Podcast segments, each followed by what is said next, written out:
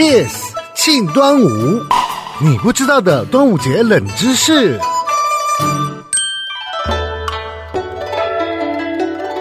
不少人认为龙舟是由今年屈原的活动演变而来，但其实早在屈原出生之前，民间就已经有龙舟竞渡的传统。早在周朝有文献记载，周天子乘龙舟，以及之后的吴王夫差也曾与美人西施在龙舟戏水。而在春秋战国时期的文物上，也刻有龙舟进度图案，反映出赛龙舟传统早在屈原之前就已经出现。